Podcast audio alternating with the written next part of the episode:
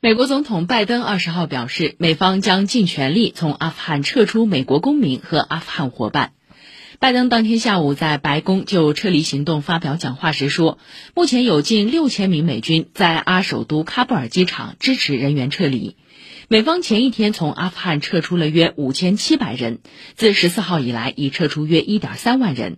拜登说，此次撤离是历史上规模最大、难度最高的空运行动之一。撤离行动存在危险，他无法就最终结果做出承诺。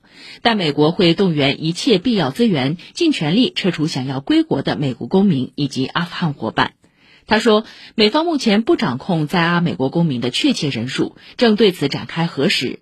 美媒此前报道说，或许有超过一万名美国公民仍在阿富汗。拜登还说，美方与塔利班保持常态联系，以确保平民能安全通行至机场。美方也在考虑利用一切方式将人员带至机场。美方已警告塔利班，若其袭击美军或妨碍美方撤离行动，将遭到迅速和有力的回应。